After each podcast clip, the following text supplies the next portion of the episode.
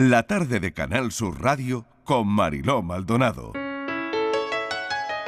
Como Lea es muy observadora, tiene muchas preguntas. Pero los adultos no siempre quieren contestarlas. A veces, la gente mayor le pide a Lea que esté en silencio y no pregunte tanto.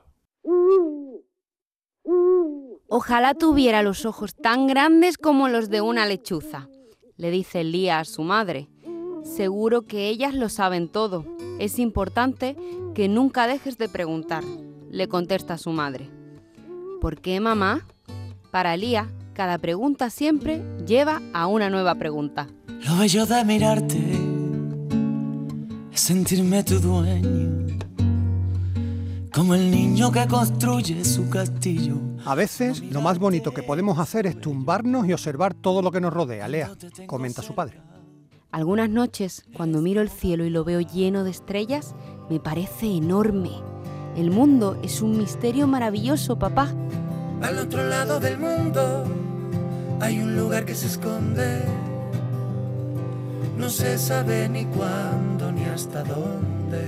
A todos nos haría falta un cuento para pensar, algunos días más que otros, la verdad. ¿Quiénes somos? ¿Cómo deberíamos entender a los demás? ¿Qué es lo que nos ayuda a ser felices? Y lo que es más importante, ¿cuándo es necesario empezar a hacernos esas preguntas?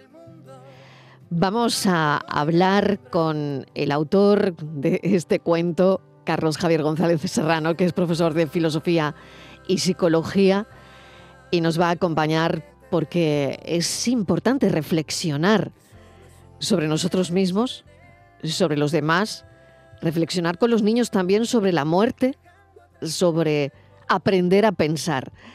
Carlos Javier, bienvenido. Gracias por acompañarnos. Profesor, ¿qué tal? Hola, buenas tardes, Marilo. Un gusto estar con vosotros.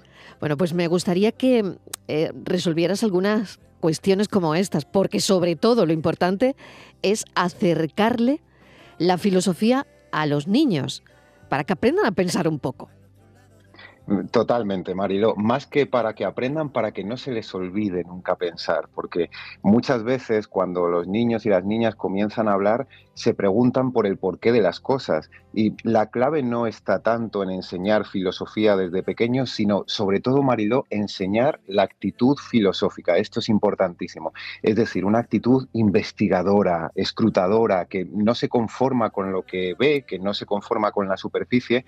Así que, en definitiva, lo que tenemos que fomentar en los niños es esa pregunta por el porqué la curiosidad y el asombro. Esto es fundamental. Claro, preguntas que ayudan también de alguna forma a padres y madres a pensar con sus hijos sobre lo que vamos leyendo en el, en el cuento. E, es interactivo de alguna forma. Sí, totalmente. Además, el, cuento son, cinco pequeños cuentos y están pensados para que los lea un adulto con un niño o con una niña, pero también a los adultos les puede servir de inspiración para, para poder pensar, sobre todo para que los adultos evitemos dar respuestas que muchas veces nos salen automáticas, Mariló. Por ejemplo, cuando alguien, cuando un niño o una niña nos preguntan algo, muchas veces tendemos a decir con nuestra autoridad de adultos que nos, nos, nos llenamos de esa autoridad, decimos, esto es así porque sí o esto es así porque yo lo digo. Eso lo primero que hace es cerrar el cuestionamiento de la realidad. Así que eh, estos cuentos están pensados para que padres, madres, junto con sus hijos, con sus hijas, puedan pensar la realidad, sobre todo sin prisa, Marilo, que nos están robando el tiempo muchas veces. Tenemos que pensar sin prisa. Totalmente de acuerdo, totalmente de acuerdo, Carlos. Eh, hay que detenerse un poco y sobre todo con los más pequeños, que después vendrá toda la tormenta, ebullición de los móviles, no móviles, y tal vez ahí ya sea un poco tarde. Bueno, hablas en, el libro sobre el paso del tiempo, sobre la muerte, sobre el recuerdo. ¿Cómo deberíamos hablarle a un niño sobre esto, que además es una especie de, pues eso, introducción al pensamiento, introducción a la filosofía? Sí, totalmente. Además es que muchas veces cuando los niños nos preguntan sobre, por ejemplo, ahora que tenemos la guerra de Ucrania y de Rusia encima de la mesa, Mariló, muchas veces eh, tengo muchos padres que me, y muchas madres que me preguntan, pero ¿cómo afronto este tema? Porque eh, mis hijos están escuchando constantemente en la televisión, hay no sé cuántos muertos, hay no sé cuántos heridos, y claro, ellos enseguida se preguntan, pero ¿qué quiere decir que alguien ya no esté vivo? No tanto que esté muerto como que ya no esté vivo. Lo fundamental, Mariló, es que a los niños, a las niñas no les debemos dejar sin respuesta, aunque lo hagamos a través de una metáfora, aunque lo hagamos a través de un camino que da un rodeo, pero no podemos dejarles con la inquietud, porque entonces esa pregunta o esa respuesta, perdón, van a ir a buscarla a otro sitio y a lo mejor eh, preferimos, o yo creo que es preferible que seamos los padres, las madres, los que estamos con, nuestros niños, los que eh, establezcamos una relación de cercanía con todos estos temas con los que se van a enfrentar. Entonces, en el, en el cuento yo lo, lo he afrontado a través del recuerdo. La vida al final, sí, es verdad que se acaba, pero lo fundamental es el camino que hacemos y por tanto el recuerdo que dejaremos en la memoria de los otros. ¿Cuáles son los filósofos, Carlos, que has elegido? Mm. Bueno, son, son cinco, son, son Sócrates, eh, eh, Hannah Arendt, Aristóteles y, Rousseau, por distintas razones. Eh, cada uno trata un, tema a lo largo del libro, pero los temas principales son el, autoconocimiento, en el caso de Sócrates, la importancia de preguntarnos quiénes somos, Mariló. Incluso como adultos muchas veces se nos olvida preguntarnos, pero ¿quién soy yo? Mm, ¿Qué deseo? Mm.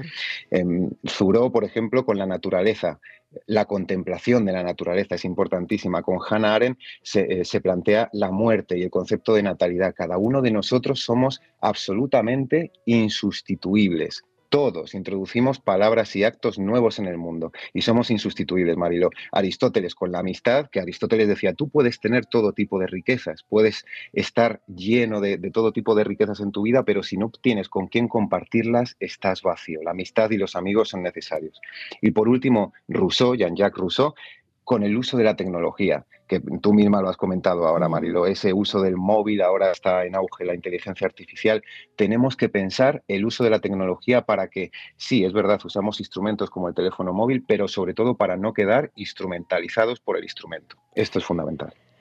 ¿Qué mm, le decimos a un niño cuando nos pregunta si la tecnología hace mejor nuestro mundo? ¿Qué podríamos decirle? Bueno, ellos, ellos lo tienen muy claro, eh, marido. Eh, yo, mira, yo volví hace poco en el transporte público con, mm. con mis cascos y, me los tuve que quitar por, porque me llamaban eh, y, vi a una madre con una niña y esta niña le decía a la madre, mamá, ponme TikTok. Claro, cuando la, niña tendría seis o siete años, no tendría más. ¿eh? Entonces, claro, eh, los niños y las niñas saben perfectamente para qué sirve la tecnología, por lo menos para ellos. Eh, a ellos les sirve como entretenimiento y muchas veces para eludir el aburrimiento. Pero a lo mejor lo que tenemos que fomentar es, en vez del uso desmedido de esta tecnología, mm, pues hablar con, con los niños, con las niñas que tienen cerebro. Es que muchas veces los tratamos como si no tuviesen un intelecto dentro, pero si empezamos a hablar con niños, con niñas, nos daremos cuenta de que enseguida las conversaciones pueden ser, eh, si me permites la exageración, Mariló, mucho más interesantes que con un adulto, porque están preguntándose todo el rota por el porqué.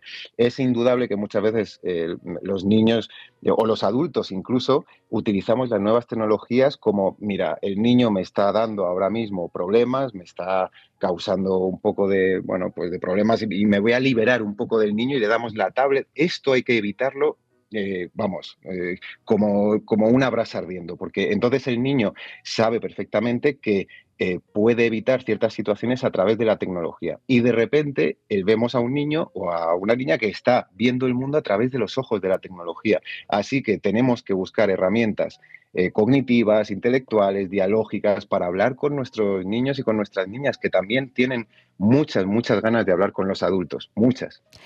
Y cuando nuestros hijos no nos pregunten qué es un amigo, ¿qué le contestamos? Bueno, eh, pues es, un igual, es una especie de, espejo en el que reflejarnos. Yo les diría a, nuestros niños y nuestras niñas, yo les diría, mira, no, vivimos solos. Eh, hoy estamos, pues precisamente por la tecnología, Mariló, estamos muy metidos detrás del móvil, detrás del teléfono móvil y nos creemos que estamos solos. Y no es así. Yo lo veo todos los días en mis chavales, en mis adolescentes. Yo doy clase entre los 14, 15 años hasta los 18, 19 y, yo veo todos los días que estos chavales están encerrados en sí mismos, con las redes sociales, con eh, el TikTok, el Instagram, todas estas cosas. Y, y yo les pregunto muchas veces, pero ¿no os dais cuenta que no vivís solos, verdad? O sea, que no estáis metidos en vuestra habitación y el mundo sigue ahí fuera. em, o, o- o justamente que el mundo sigue ahí fuera aunque vosotros estéis encerrados aquí. Así que no vivimos solos, necesitamos amigos para mejorar y mejorarnos a nosotros mismos. La verdad es que al final de cada capítulo, y me gusta mucho de, de este libro y de este cuento eso, para los niños hay claves para pensar que incluyen, Mm. pues es una breve pincelada sobre el filósofo que se está tratando e introduce también el tema que, se trata en el cuento con preguntas que ellos tienen que contestar con su padre o con su madre o con la persona adulta que esté con el niño en ese momento y leyéndole el cuento y le ayuda a reflexionar con sus hijos sobre lo que se ha leído en el relato. Qué importante es esa conexión. Em, Totalmente, Mariló. Claro, pero es de lo que estamos hablando. Yo, mira, Mariló, yo recuerdo con tremenda alegría, de hecho el libro se lo he dedicado a mis padres, porque ¿a quién se lo voy a dedicar si no? Yo recuerdo con tremenda alegría, con mucho cariño, cuando mis padres se tumbaban conmigo en la cama, aunque viniesen destrozados de trabajar, y se tumbaban conmigo y lo único que había en medio de los dos era la historia que me estaban contando. A veces se la inventaban, a veces mi madre era mucho de inventarse historias, mi padre era más de coger un libro, un cuento, pero yo pienso en aquel tiempo compartido, y esta es la palabra fundamental, hay que compartir tiempo con, nuestros niños y a través de las historias, Marilo. Qué importantes son las historias. Al final somos un, manojo de, de relatos andantes, somos las, las historias que nos contamos. ¿Cómo es Lea? Bueno, Lea es una niña pequeña, mm, eh, eh, preciosa, en tanto que preciosa como un tesoro. Un tesoro es más importante lo que guarda dentro que lo que se muestra por fuera. Y Lea lo que tiene es un- una curiosidad tremenda. Es una niña pequeña que allá por donde va se va preguntando cosas y que lo que le extraña es que los adultos le, la manden callar constantemente. Oye, Lea, cállate, que estás todo el rato diciéndonos, eh, ¿y esto por qué? ¿Y esto por qué? Lea quiere saber el porqué de las cosas. Es una niña que no em, corta, no coarta su capacidad para asombrarse y para fomentar la curiosidad, marido. Eso quería preguntarte, ¿no? Eh, eso que deberíamos tener todos, seguir con la capacidad de asombro intacta. Pero eso, desgraciadamente, con el tiempo se va perdiendo. Y, y qué pena, ¿no? Perder Mm. eso, ¿no? Perder esa capacidad de asombro con la que prácticamente crecemos.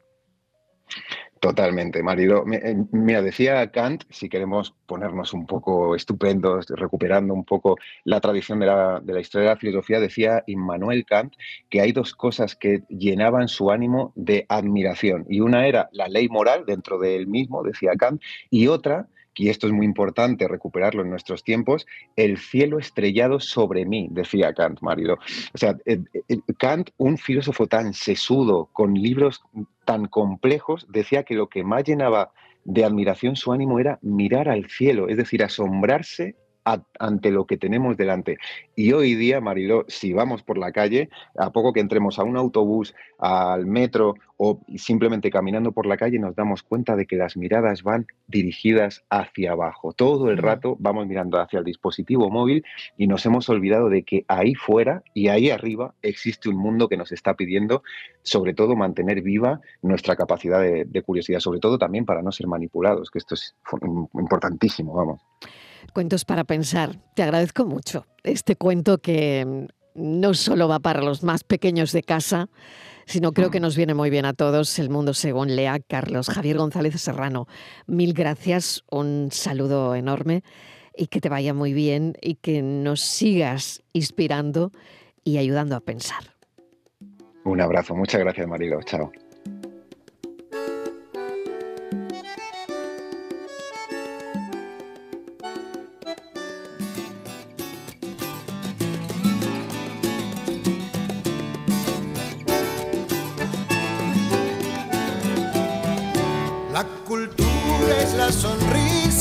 Brilla en todos lados,